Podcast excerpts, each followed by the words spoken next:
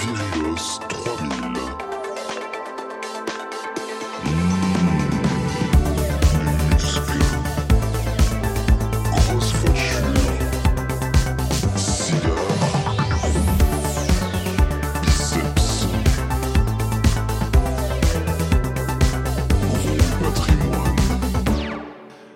Mon invitée d'aujourd'hui est actrice, scénariste, réalisatrice, productrice, maman, aide-soignante et surtout cascadeuse. Pourquoi je dis cascadeuse? Parce qu'elle travaille dans le porno et que les actrices porno, vu ce qu'elles doivent fournir en termes de conditions physiques, s'apparentent pour moi à des athlètes, des athlètes avec évidemment un super cul.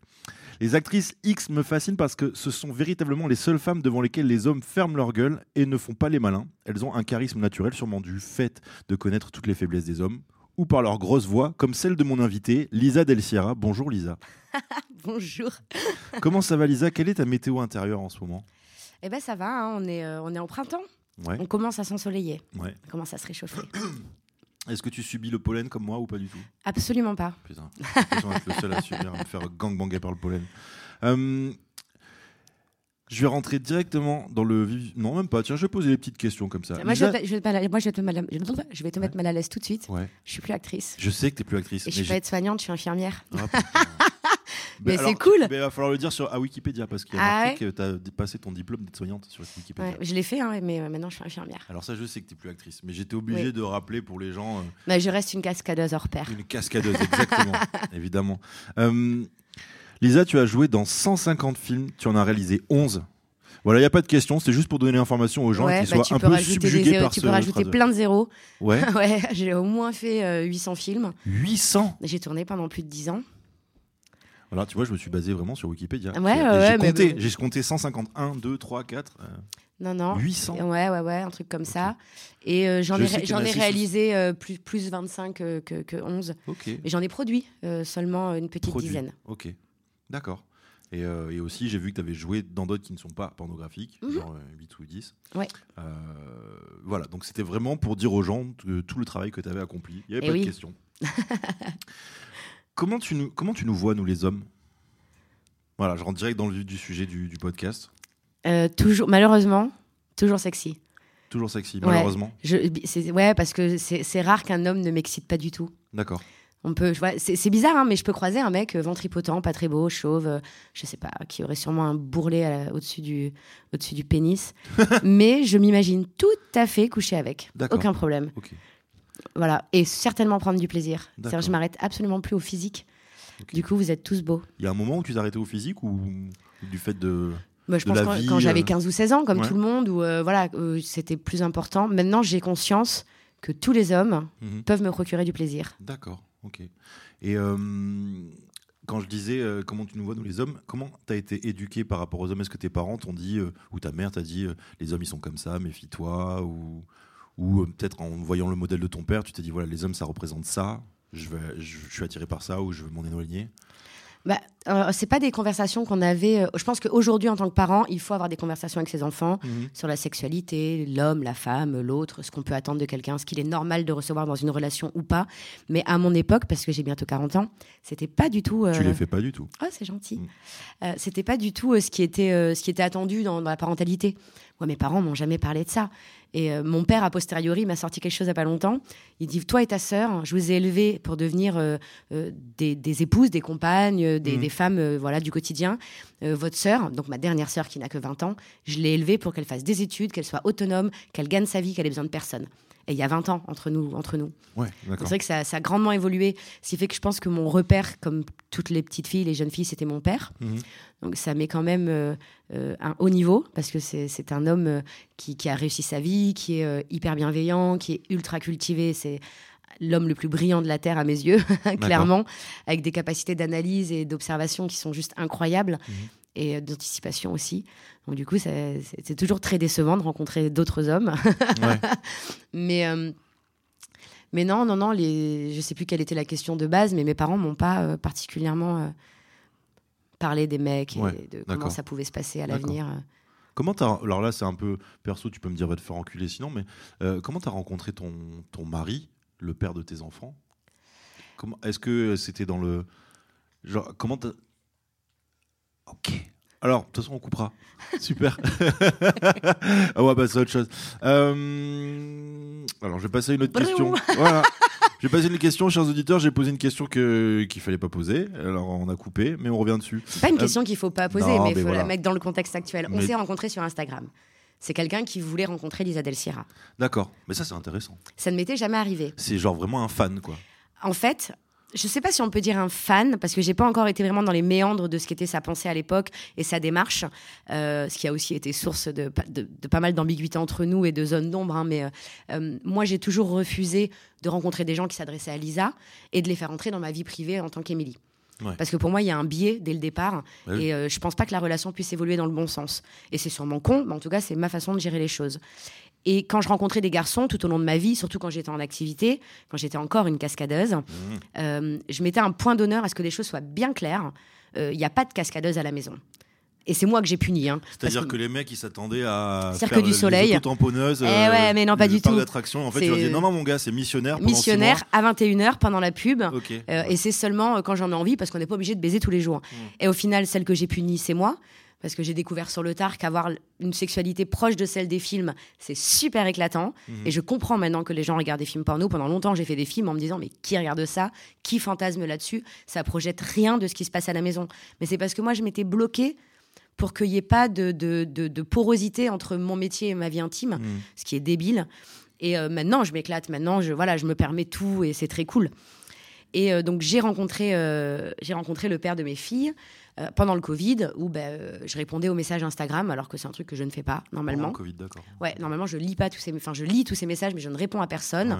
Et là, j'ai répondu parce que euh, je vois qu'il est médecin, qu'il traverse la même chose que moi en tant qu'infirmière, et on avait besoin d'échanger sur nos émotions, nos vécus. C'est dur d'aller bosser dans ces conditions, et encore plus dur de rentrer et d'être confiné. Donc, on ne peut pas débriefer avec un partenaire si on vit seul.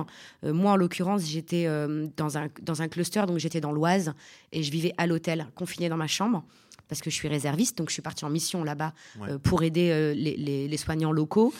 Et, euh, et c'était dur de rentrer à l'hôtel après une journée où tu as perdu 3, 4, 5 personnes, où tu as vu des familles déposer des gens, dire au revoir sans savoir s'ils vont les revoir vivants, dans quelles conditions, s'ils vont aller en réa pendant des semaines. Et c'était hyper lourd.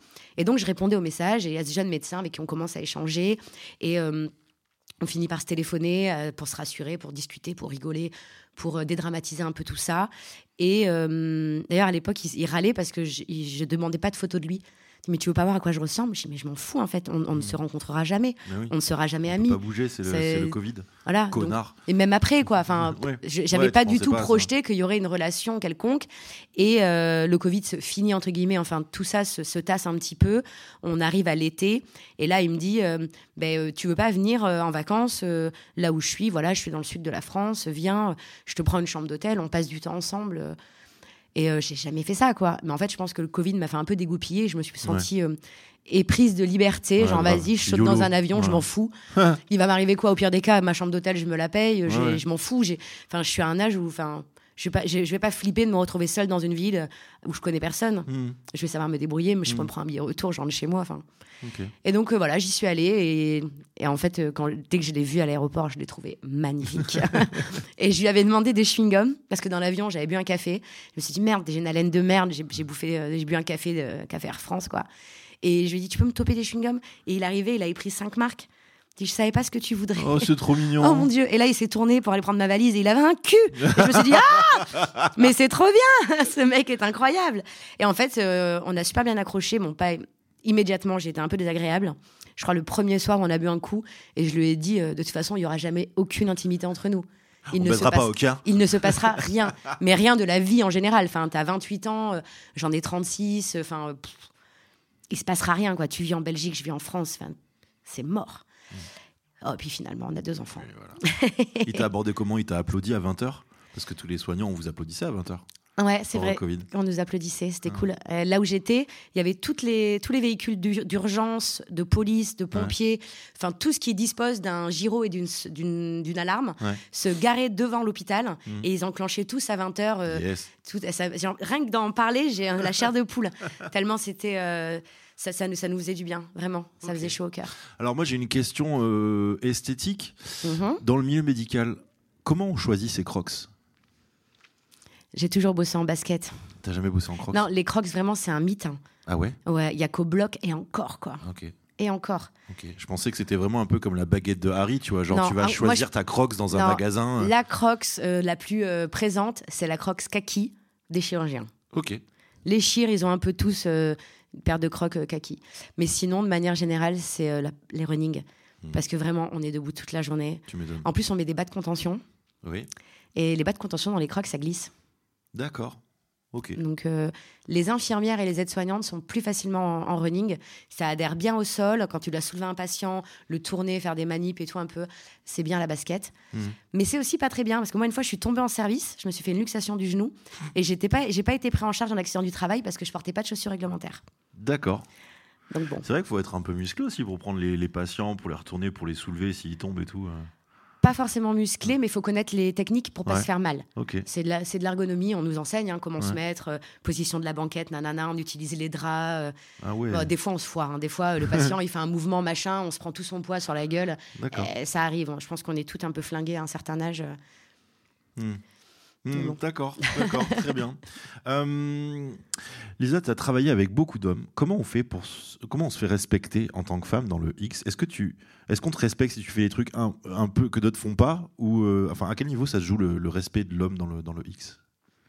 Déjà, Bah- vous êtes plus payé que les hommes. En fait, le, le respect, il est, euh, il est inné euh, de base parce que l'acteur est interchangeable. L'acteur n'est pas euh, incarné comme l'est une actrice. D'accord. Une actrice, elle a un nom, elle a une communauté. Ouais. On la prend parce que euh, parce que elle, elle incarne le personnage qu'on veut faire là, ou parce qu'elle représente ce qu'on veut montrer, ou parce que on sait que ça va vendre le film. On peut lui mettre n'importe quel acteur au final. Ok. On s'en fout. Ouais. Les acteurs sont pas. euh, Ils ont conscience de ça, d'être vraiment genre des, Ah bah oui. des puis- accessoires quoi. Ah bah oui. Ok. non, non, mais, non, mais je. Il y en a très peu qui vraiment sont incarnés, incarnés euh, Ouais. euh, qui, qui, ont, qui ont un nom, qui peuvent capitaliser dessus. Ouais. On en compte peut-être 4-5 euh, dans, dans le monde. Ouais. Euh, je pense que le premier, ça va être Kerani, qui était la tête de le premier qui a assuré sa bite pour un million de dollars, Ah qui était en contrat d'exclus avec Brazzers à l'époque. Ensuite, je pense qu'on peut, tout le monde sait à quoi ressemble. merde, comment il s'appelait J'ai tourné une fois avec lui. Ce vieux monsieur là, un peu gros italien là. Attends, je sais qu'il a du rhum là. Ron Jeremy? Non, ouais, Ron Jeremy aussi, il est, il connu. Mais les gens l'identifient, mais notre génération, je pense, plus Ah se l'identifie. Non, c'était un vieux avec une, une bite pleine de veines, là. Eh ben, je sais pas. Ouais, ouais, voilà, c'était un Italien. Bon, bah alors, du coup, je pense qu'il est plus dans les cinq les plus cotés du monde, quoi. Mais euh, tout le monde connaît Manuel Ferrara dans le Oui. monde entier. Danny aujourd'hui, aussi euh, l'anglais. euh, mais sinon, à part eux, Ok. personne connaît. Hein. Toi, t'as fait assurer des trucs sur ton corps? Non. À la grande époque. On parle Non, de la grande époque. Non à la grande Ok. époque. D'ailleurs, j'ai vu que tu avais reçu un prix pour ta carrière en 2008, alors Ouais. que tu étais, enfin, pas au début de ta carrière, mais t'avais pas fini. Ah bah non, Est-ce que tu le prends comme un truc genre, ok, euh, ça veut dire que vous voulez plus de moi? Ou genre Non, tu non, l'as dit, non. ouais, merci, c'est de la reconnaissance euh. c'est juste qu'à l'époque, euh, et encore aujourd'hui, hein, rester dans le porno plus de deux ans, c'était euh, être une ancienne, quoi. Et moi, c'était en 2009, je crois d'ailleurs, ce prix. Ça faisait 4 ans déjà que j'étais là, 4 ou Putain, mais 5 ans. Wikipédia, il faut qu'ils revoient leurs fiches. hein. Ouais, ça faisait, ça faisait 4 ou 5 ans que j'étais là.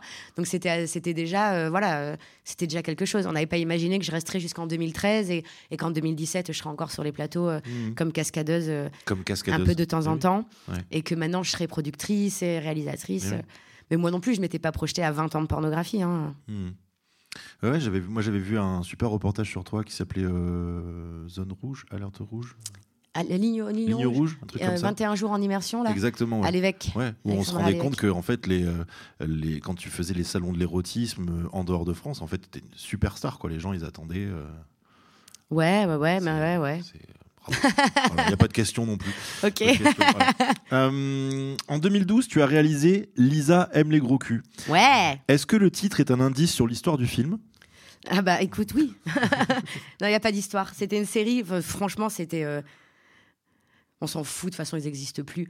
À l'époque, euh, je voulais arrêter de tourner. Ouais. Parce que j'étais amoureuse. Ouais. Et je m'étais dit, ah, peut-être donner une chance à cette relation. et euh, le truc, c'est que quand on n'est pas euh, un, un bon vieux salarié, on est imposé l'année d'après sur l'année précédente. Ouais. Et je me suis dit, merde, si t'arrêtes, tu vas plus gagner d'argent, mais tu vas continuer de lâcher 1000 balles d'impôts par mois. Hmm. Comment tu vas faire?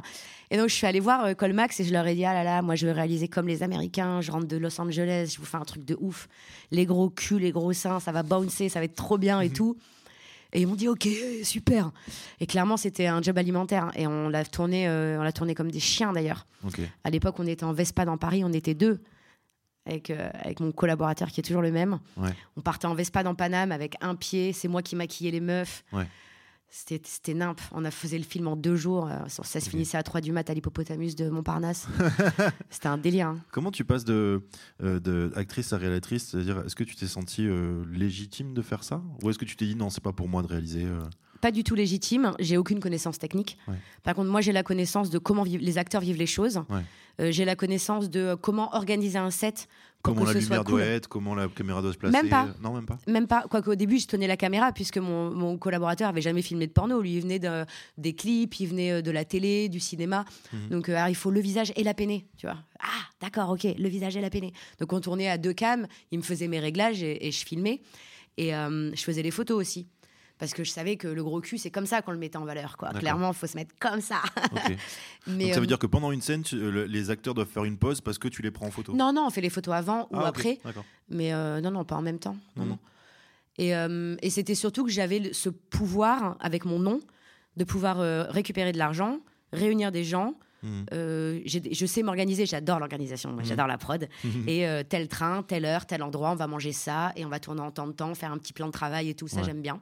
Chapeauter un peu tout ça. Ouais. Bon, à l'époque, on était loin de tout ça, mais euh, j'étais pas en mesure euh, techniquement, moi, de filmer, de monter, de voilà, la mise en scène et tout ça. J'étais un peu, un peu du père. C'est avec euh, les années que je me suis de plus en plus impliquée sur euh, comment, comment, comment ça se fait la prod et tout. J'ai fini par monter ma prod, Ouais. Comment on organise vraiment un set avec des films qui sont écrits. À l'époque, c'était des scènes. La meuf, elle arrive, elle se met trois gouttes d'huile sur le cul, elle te secoue tout ça, et Mhm. puis euh, le mec, il rentre, il a déjà la queue tendue, et bim bam boum. C'est ça que je me demandais comment euh, tu écris le film. Est-ce que tu tu dis d'abord bon j'ai des scènes prévues classiques euh, obligées et après autour de ça je brode une histoire ou en fait t'as une Non. histoire tu dis dedans je vais inclure de Non, non, pendant longtemps, j'avais l'histoire et j'avais du mal à y inclure du sexe. d'accord Et euh, maintenant, euh, bah, en fait, je pense qu'on s'améliore. Je sais ce que veut euh, mon diffuseur. Moi, en l'occurrence, c'est Canal+. Ouais. Je sais que maintenant, voilà, leur clientèle, la moyenne d'âge, c'est 52 ans et demi. Donc, quand je fais un film qui s'appelle Profession acteur-actrice, le dernier, qui parle un peu des coulisses du porno, on est dans Mhm. une agence de X, si ça existait, et les gens sont un peu dans leur vie, un peu jeunes, un peu... Bon, bah, ils n'ont pas particulièrement accroché. On parle de collab, on parle d'OnlyFans, on parle de... Ils savent pas ce que c'est. Mhm. Donc euh, bon, euh, on, on re- on- on réajuste sur des choses un peu plus classiques, des histoires de couple, d'adultère, de Mhm. fantasmes. On va pas euh, révolutionner le genre. Mais euh, je pense que dans mon écriture, c'est maintenant, je- j'écris, je suis direct dans mon budget, je suis dans le bon temps de tournage, j'ai juste le bon nombre de comédiens pour qu'il me reste un peu d'oseille, pour qu'on mange bien. Euh, au montage, j'arrive à mes euh, 60% de cul. Voilà, c'est cool. c'est vrai qu'il faut préciser que vous êtes le seul métier où vous n'avez pas le droit d'avoir d'agent Non. parce que c'est considéré comme du proxénétisme c'est ça? Alors c'est ce qui se dit depuis longtemps. Euh, on commence à creuser un peu plus la question. Et euh, en fait, il semblerait qu'on pourrait tout à fait avoir des agents. Ouais. Euh, pendant longtemps, c'était euh, le on dit, la rumeur, enfin le. d'accord il y avait rien de juridique euh, ouais, voilà. Moi, je suis arrivée dans le business. euh, on m'a dit en France, t'as pas d'agent, euh, ce sera un proxénète. Moi, j'ai pris ça pour argent comptant. d'accord Et en fait, euh, j'en avais un en Hongrie, j'en avais un à Los Angeles, mais j'en avais pas en France. Mhm. Et mais de temps en temps, un taf français pour m'assurer que ça se passe bien, je le faisais passer par mon agent à Los Angeles. Oui. Voilà, Mhm. c'est pas très grave. Et en fait, en regardant bien, il n'y aurait pas de, souci majeur euh, si quelqu'un demain euh, s'autoproclamait agent, euh, représentait les acteurs et les actrices. Le problème, c'est qu'il n'y a personne dans cette situation-là avec une formation qui pourrait correspondre, avec dans l'idée de protéger les intérêts des actrices. Aujourd'hui, les personnes qui se prétendent un tout petit peu agents, Vraiment, on est loin de, de- ce qu'est un agent, mais ça va être des acteurs qui découvrent des nouvelles nanas et qui imposent qu'elles ne tournent qu'avec eux Oui. en mode comme ça moi je vais plus bosser comme ça, Ça je garde, Mac. la- je garde un peu la main sur elle et là Ouais. on est sur quelque chose d'un petit peu malsain Ouais. là on est sur un truc de mal- malsain mais une personne qui ne serait pas acteur ou actrice qui ne serait pas producteur qui ne serait pas réalisateur et qui se dit bah, moi je représente tes intérêts je t'aide pour le juridique pour ta compta pour ta fiscalité dans ton image dans le choix des films que tu vas faire ou pas faire euh, avec tes réseaux sociaux la manière dont tu veux communiquer pas communiquer euh, sur tes pages payantes, parce que ça compte maintenant, avec qui tu fais des collabs, avec qui tu peux ne pas en faire. On réfléchit à tout ça ensemble, on en fait un, on en fait un business, Mhm. euh, et tu me rétribues euh, 15%. En soi, je vois pas où est le problème. Ouais. Euh, et je dis ça, il y a 50 euh, féministes puritaines, machin, qui vont me tomber sur le coin de la gueule demain à cause de cette phrase, Mhm. mais en fait, c'est un fait. Le, le problème, le seul problème, c'est la domination financière, soi-disant. Du coup, ce qu'on a proposé euh, ré- récemment aux législateurs, ça serait des agences rémunérées par les productions. Mhm. La production finance les agences pour pouvoir accéder à un casting, pour pouvoir euh, accéder à des nanas, pour pouvoir faire relire leur contrat. Euh, et l'agent, son boulot, c'est de représenter les comédiennes qui ne le rémunèrent pas directement. Donc, on est sur quelque chose de beaucoup peut-être plus sain euh, aux yeux du grand ouais. public euh, et euh, qui, du coup, doit par contre euh, imposer des conditions de travail, s'assurer de l'application de la charte déontologique, la présence de, de la coordinatrice d'intimité et toutes ces choses-là. Oui. C'est vrai que tu es devenue coordinatrice d'intimité aussi. Ouais, t'es en train de me dire, putain, ça Ouais, ça bouge, on est sur une péniche, ouais. Ça, tangue, ça va, c'est pas trop le Ouais, mal, euh, ça, le ça mal me rappelle un premier trimestre de grossesse. Ouais, t'es coordinatrice d'intimité aussi euh, pour, euh, pour Canal+, c'est ça? Pour Dorsel. Pour Dorsel, carrément. Pour Dorsel, ouais, ouais. C'est un métier qui a, qui a émergé euh, à la demande des comédiens et des comédiennes quand on a fait la charte déontologique. Ouais. puisque j'ai demandé à un sociologue de s'entretenir avec plein de gens qui travaillent dans ce milieu, pas que des comédiens, mais beaucoup de gens du, milieu. Et dans les propositions, il était question d'un tiers de confiance qui soit là pour garantir leurs intérêts, le consentement, que tout se passe bien. Les acteurs ont, masculins, quand on leur demande des pratiques un peu extrêmes, même si l'actrice dit oui, ils ont peur maintenant le lendemain que l'actrice dise bah, finalement En c'était fait, j'ai pas oui. accepté sous la contrainte Ouais. ou d'accord. Finalement, quand on m'a booké, c'était sur la foi d'un SMS et machin et bidule. L'acteur, lui, c'est pas son boulot euh, d'aller voir la nana avant la scène, lui dire As-tu compris ton contrat Euh, Est-ce Ouais. que tu es là de ton plein, plein gré? Est-ce qu'on a négocié ton tarif? Est-ce que tu savais que ça allait être moi? Ils le font maintenant, ils y sont obligés, mais c'est pas leur boulot. Ça leur ajoute une charge euh, mentale qui est, qui est pas, euh, qui est, qui est pas normale, en fait. Donc, on a eu ce, ce- ce- ce retour de besoin d'un tiers de confiance dans l'ensemble des échanges avec les productions et les réalisateurs, et pas seulement sur le tournage, mais même avant, quand on book une comédienne ou un comédien, en copie doit être euh, le coordinateur ou la coordinatrice d'intimité pour s'assurer que tous les échanges ont été faits sereinement, Ouais. qu'il n'y a jamais eu de pression. Ouais. Et euh, bah, ce métier émergent, Canal Plus l'a contractualisé. Euh, si tu veux diffuser ton film chez eux, il faut ça. Ok. Et bah, du coup, euh, bah, il y a des productions qui ont fait oui, mais on en trouve où des coordinateurs d'intimité? Ouais, ouais, ouais, ouais.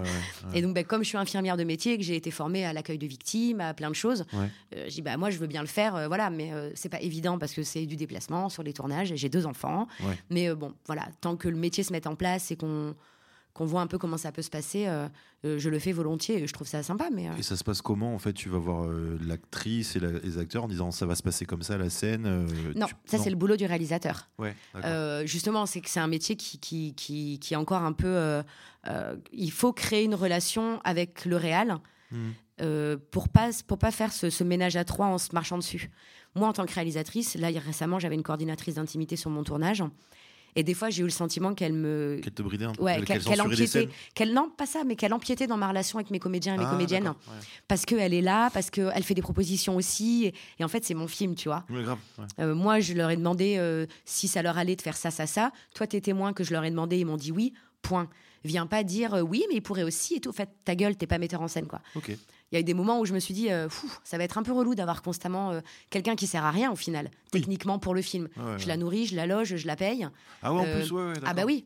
Et elle n'apporte pas de plus-value. Si je veux pas lui dire, tiens, porte cette caisse, mets-moi le Fresnel là-bas, amène-moi le pied, je peux pas, quoi, tu C'est vois. un peu comme le, le mec qui, qui voulou la baraque et qui vient regarder juste pour voir comment voilà. ça se passe. quoi. Après, elle est là à disposition des comédiens. elle est là quand on signe les contrats. Elle a été en copie de tous les échanges. Dès que j'ai fait un zoom de casting avec une potentielle comédienne, elle est dans le zoom. On discute ensemble, on explique les conditions de travail, palali, palala.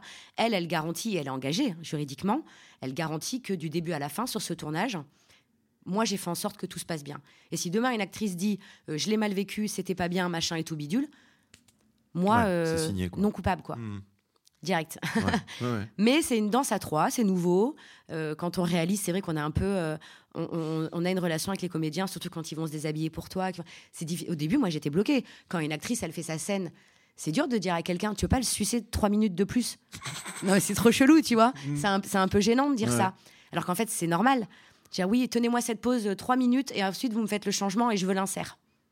Bon, au début, j'étais hyper gênée. Est-ce qu'on peut passer à la sodo? Est-ce que tu es prête? Est-ce que maintenant c'est beaucoup plus naturel, Ouais, mais ouais. ça demande de, de créer un lien avec ses comédiens Ouais. et d'avoir cette tierce là qui est là au milieu. Dit oui, il lui faudra quand même 20 minutes avant l'anal. Euh, oui, euh, il n'y a pas d'eau fraîche. euh, oui, euh, oui. Enfin, si, il y a tout, euh, tranquille. un peu, euh, ouais. On va, on va trouver nos marques avec le temps, mais. Ouais, c'était le nouveau métier, ok. Euh, en 2012, tu as aussi été nommé aux AVN, qui sont les Oscars du X, pour la meilleure scène de double pénétration dans Evil Anal 14. Alors je, pose cette... Alors, je pose cette question au nom de tous les gens qui n'y connaissent rien. Comment on juge une scène de porno et qui juge? Euh, alors c'est un, c'est un, c'est un peu, euh, c'est- c'est c'est un petit peu flou parce que, enfin, comme j'ai pas eu les prix, je peux faire ma rageuse et dire, Eh, c'est les prods qui payent qui ont les prix. C'est. Mais euh, je pense pas que ce soit vrai. Euh, Il y a des gens en fait qui. T'es un peu comme le Brad Pitt euh, si du porno. Tu as été nommé plein de fois, mais t'as jamais encore gagné. Ouais, putain, je te jure. Mais euh, je pense que il y a, enfin, si mes souvenirs sont bons, et je me suis pas vraiment intéressée à la question parce que je j'ai jamais eu ces putains de prix, donc euh, nommez-moi autant que vous voulez, euh, je m'en bats les couilles. Moi, ce que je veux, c'est le recevoir. Hmm, Et euh, il me semble qu'il y a des gens qui sont jurys, genre jury permanent pour les AVN, qui reçoivent des caisses entières de films à regarder. Comme le- parce ouais, que moi, j'ai le souvenir d'agents. Genre euh, Spiegler, tu vois, j'ai le souvenir d'agents qui invitent ces gens à bouffer, qui invitent ces gens Ah, ouais, machin. Et, euh, et ça m'énervait parce que les meufs de Spiegler, moi j'ai été une Spiegler girl, donc c'est l'agent qui a les superstars. Et quand je suis arrivée aux États-Unis la première fois, c'était mon agent. Finalement, on se déteste et je suis restée trois mois et j'ai préféré aller dans une agence point côté, mais me sentir euh, humaine et exister. Et j'avais les nerfs parce que les Spiegler girls, elles gagnent tout. Mais euh, ouais, je sais pas, je sais pas trop comment ça marche. En tout cas, Une je l'ai pas de eu. lobbying comme à l'époque Ouais. de Weinstein. C'est euh, comme je devrais avoir un Hall of Fame. Oui. J'ai pas eu mon Hall of Fame, quoi. 20 ans de porno, je suis pas Hall of Fame. Ouais, ouais. Hall of Shame, ouais. ouais. Ah ouais. La rageuse. En plus, moi, j'aime trop gagner, quoi. C'est horrible. je joue ma vie. Moi, je blesse des gens s'il faut pour. D'accord. Et il y a des prix en France pour ça? Bah, Je sais, il y a le Haute d'Or, mais. Non, il y a euh, plus. Il y a plus Non, non, les Hautes d'Or se sont arrêtés euh, il y a fort, fort, fort longtemps. Ouais. Et en 2009, il y a eu un revival, genre une soirée des d'Or euh, à, à Salvagram. J'étais nommée d'ailleurs. Je l'ai pas eu. le bâtard. Mais je m'en fous, j'ai baisé avec Christina Rose, moi, là-bas, ce soir-là. Et franchement, c'était cool, très, très cool. C'était une excellente soirée. Et euh, j'ai fumé plein de clopes dans la Salvagram. Donc c'était bien. Mais euh, j'ai pas eu le prix, ouais. D'accord. C'était en 2009, il n'y a plus après, il y a plus. Manuel Ferrara, il a une émission sur Twitch. Ouais. Et euh, est-ce que tu, tu penses pas que peut-être c'est l'endroit idéal aussi pour redévelopper une espèce de, de, de, de contenu, pas un contenu porno, mais en tout cas, pourquoi pas organiser des cérémonies ou des événements euh, via ces plateformes de streaming? Je sais pas. Voilà, c'est une question comme ça. Ouais, on s'en fout. Donc ça, t'as répondu. Ah oui, ça serait quoi pour toi la définition de la virilité? La virilité? Ouais. Est-ce que par exemple tu te sens viril, toi? Non. Non. Non, non. Non, non, non. Mais euh, c'est drôle parce qu'il n'y a pas longtemps, on, on m'a sorti que j'étais virile. C'est marrant que j'étais, j'étais une telle machine de guerre que, que je- j'en devenais viril. Mais bon, je sais pas. De la virilité, ça serait quoi? Je pense que c'est pas lié au sexe déjà, ou au genre. On va dire Mhm. le genre plutôt maintenant. Je pense que c'est pas lié au genre. Je pense que c'est le fait de dégager une certaine force. Hmm.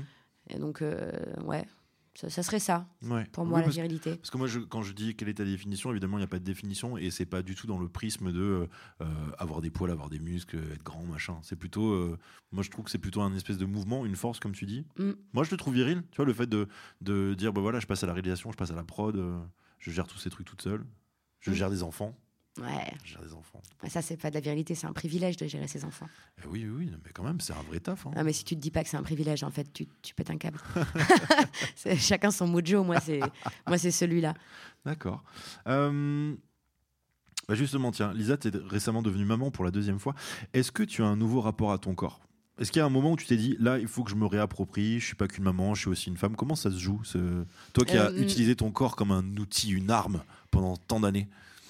Euh, pendant la grossesse, j'étais bien. Honnêtement, de me voir euh, grossir euh, de manière inéluctable, c'était pas grave. Est-ce que tu continues à faire des trucs, du contenu pour les fétiches des, des femmes enceintes Et Par justement, euh, quand j'ai vraiment commencé à me sentir pas très bien dans ma peau, Ouais. à avoir du mal avec ce corps là qui, qui changeait et euh, que, bah, je pourrais je pouvais rien y faire en fait. Euh, J'étais en train de, de, de, de couver, donc euh, voilà. Le fait de faire des contenus, Mhm. de chercher des lingeries qui pouvaient m'aller, de me trouver euh, jolie dedans, Mhm. de- d'avoir des gens qui me répondent que je suis magnifique et tout, ça m'a grave fait du bien. D'accord. Parce que faut quand même noter un truc, c'est que la plupart des femmes dans leur vie, la seule fois où elles vont poser à poil, c'est quand elles sont enceintes. Les seules photos nues de la plupart des femmes, c'est les photos nues qu'elles s'autorisent quand elles sont enceintes. Pour garder un mémoire de, de ce corps-là, ça pose pas de souci de baisser sa culotte. Et moi, enceinte, j'ai eu besoin à un moment donné de me reconnecter avec mon, mon moi séducteur, Hmm. mon moi désirable. Et, euh, et donc, ouais, j'ai décidé à un moment donné de faire du contenu, alors qu'au début de ma grossesse, je me suis mis en mode alors c'est mort, quoi. Je ne veux pas. Je ne veux pas m'exposer pendant cette période, ça n'appartient qu'à moi Hmm. et au papa en l'occurrence. Euh, je j'ai pas envie de partager ça, j'ai pas envie. Donc euh, j'étais un peu en galère de contenu, j'ai perdu les abonnés, rien à foutre. Je voulais pas. Et à un moment donné, en fait, j'ai eu besoin qu'on me dise euh, waouh, t'es t'es trop belle, tu fais bander, euh, c'est magnifique, waouh, quelle paire de ins, c'était trop bien. Hmm. Et donc je l'ai fait. D'accord, ok. Et euh, comment dire Est-ce que tu as. Comment, comment, tu, comment tu te vois évoluer euh, physiquement? Est-ce que tu te sens vieillir, par exemple? Là, bah, ouais, par contre, là, l'atterrissage, il est rude. Ouais. Deux Ouais. enfants en, en deux ans, parce que mes filles ont tout juste 13 mois d'écart. Euh, clairement, le corps, là, à bientôt 38 ans, je pense Ce que qui est je- rien, en ouais, c'est quand mais même super jeune. C'est juste Oui, que mais tu es dans un fait, métier. Enfin, quand on fait fait des- quand on fait des t'es enfants à-.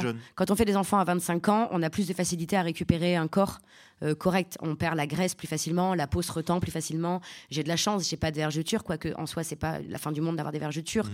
Euh, mais moi, je suis contente de pas en avoir sur moi, mon corps. Mais euh, c'est vrai que garder ce, ce petit bidou là, d'avoir pris un peu des bras, d'avoir, j'ai beaucoup de mal à, à me, à me trouver jolie parce que je peux pas m'habiller comme je veux, parce que je vois toutes ces fringues que j'adore que je ne peux pas mettre, parce que dès que je vois une photo de moi, une vidéo de moi, je me dis oh là là, mais quel boudin. Parce que mon critère à moi de comment moi je me sens bien, bah, c'est à l'époque où je mettais mon 34-36 et où, euh, où j'étais tout le temps méga bonne en fait, où je pouvais me balader à poil, il n'y avait pas de souci. euh, je m'en fous, quoi, je suis méga bonne, je me plais. Hmm.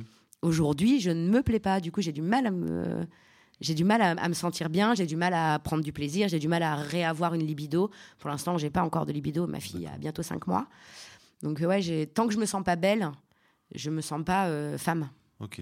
Et se sentir belle, pour toi, ça passe par euh, le fait d'afficher un corps qui te plaît C'est ça? Bah, que quand je me regarde Ouais. dans le miroir, Ouais. je, me, je me- je me trouve belle et désirable, quoi.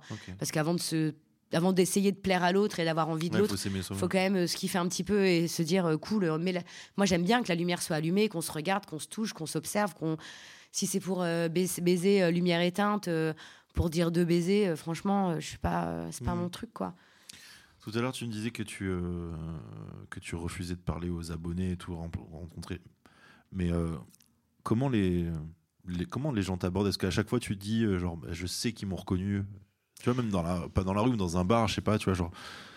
En fait, c'est pas que je refuse de répondre euh, aux abonnés parce qu'il suffit de s'abonner pour me répondre. hmm, pour que je réponde, notamment à mes pages payantes. C'est juste que, en fait, euh, les réseaux sociaux, c'est tellement la, la, la loose de tout.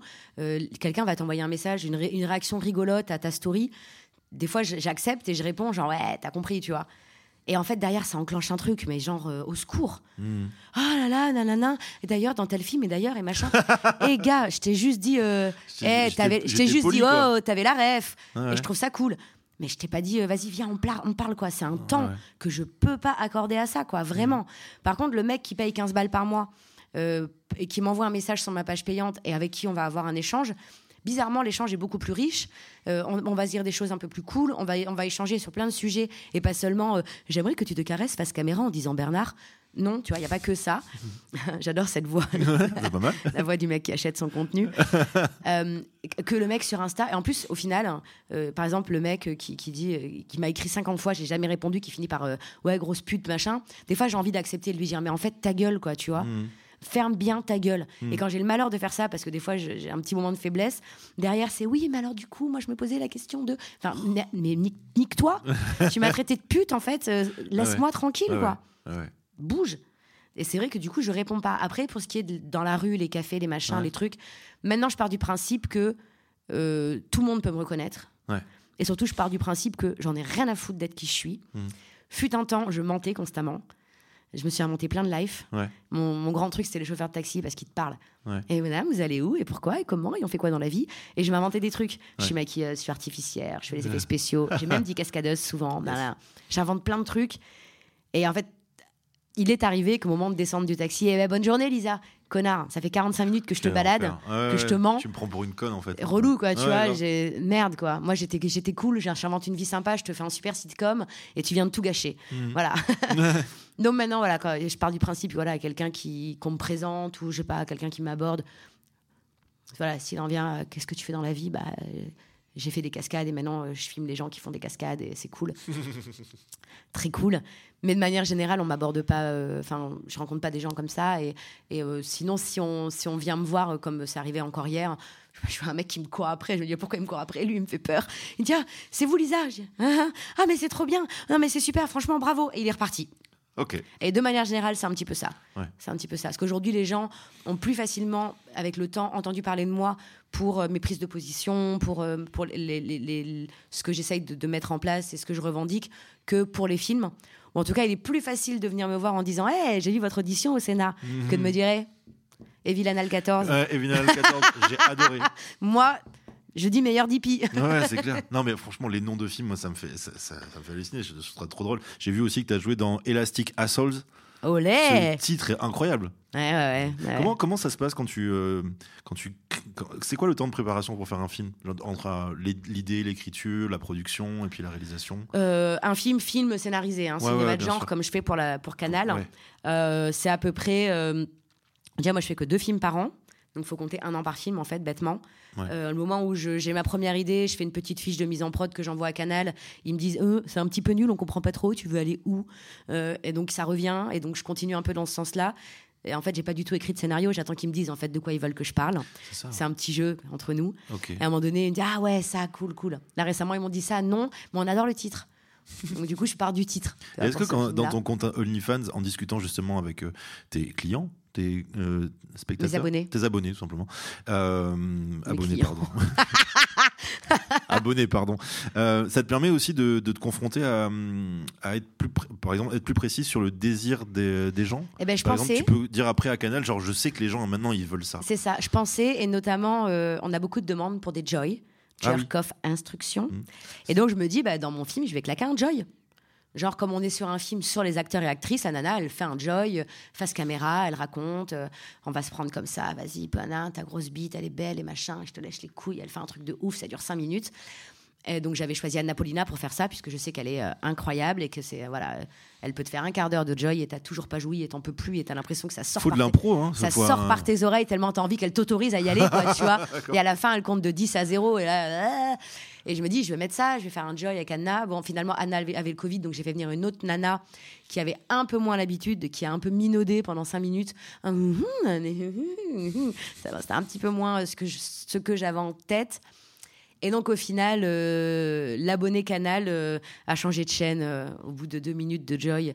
Donc, je pense que le mec qui regarde le film sur Canal n'est pas le mec qui va s'abonner au compte d'une actrice. D'accord. Quand on s'abonne au compte d'une actrice, on- c'est elle qu'on veut voir, c'est elle dont on a envie de de recevoir un média personnalisé, sur laquelle on projette des choses. Et c'est pas la même chose pour le client Canal qui lui veut une situation qui lui parle, dans laquelle il pourrait potentiellement se retrouver dans son fantasme. Et euh, c'est ça, c'est ça qui va faire monter euh, l'envie de, de se masturber et de regarder ce film le plus longtemps possible. Et euh, du coup, bah, j'ai fait cette erreur de, trans, de transvaser un peu ce qu'on me demandait sur les réseaux avec, dans un Mhm. film. Ça n'a pas marché. En fait, il faut les. C'est comme. En fait, tu penses qu'il faut plutôt leur proposer un truc qu'ils s'attendaient pas et. Parce que tu es quand même tributaire de- des attentes du producteur, enfin de la, de- du diffuseur. Ouais, ouais, ouais, mais je, je cherche encore hein, ce qui marche vraiment. Ouais. Euh, J'ai des films qui ont cartonné. Est-ce que c'est le titre euh, qui fait que ça cartonne? Est-ce que c'est le casting qui fait que ça cartonne? Est-ce que c'est euh, la bande-annonce et la promo qu'on peut faire sur les réseaux sociaux? Je sais pas trop. C'est dur en plus de faire la promotion sur les réseaux sociaux Ouais, c'est un peu difficile, ouais. Ouais. C'est un peu difficile. Donc je sais, je sais pas trop ce qui fait que ça marche. Euh, J'ai eu des films qui ont cartonné de ouf, euh, mais qui derrière en VOD se sont effondrés. Ok. Euh, j'ai eu des films qui n'ont pas très bien marché, mais qui sur la VOD, sur les six mois derrière, ont été euh, excellents. Je, je suis sûrement pas une bonne productrice, hein, puisque moi, euh, ça, je l'ai pas vraiment analysé. Et, Hmm. et je, ah, je rencontre une actrice, je la trouve cool, j'ai envie de la filmer, je vais écrire un truc où elle va se sentir bien, où je vais pouvoir m'éclater un peu sur ce que je veux qu'elle me montre. Et, D'accord. et voilà, et ça correspond à ce que j'avais plus ou moins négocié avec mon diffuseur, et donc c'est cool. Puis voilà. Ok. Euh, je vais passer à la dernière question, la question Sardou. Est-ce que le, est-ce que le porno c'était mieux avant? Euh, bah, euh, si j'étais actrice aujourd'hui, je te dirais que le porno c'était mieux avant, ouais. Hmm. Mais là, en tant que prod et réal, euh, bah, je sais pas trop parce que j'ai pas produit et réalisé à l'époque. Mais je pense en tant qu'actrice que ouais, c'était mieux avant. Ok.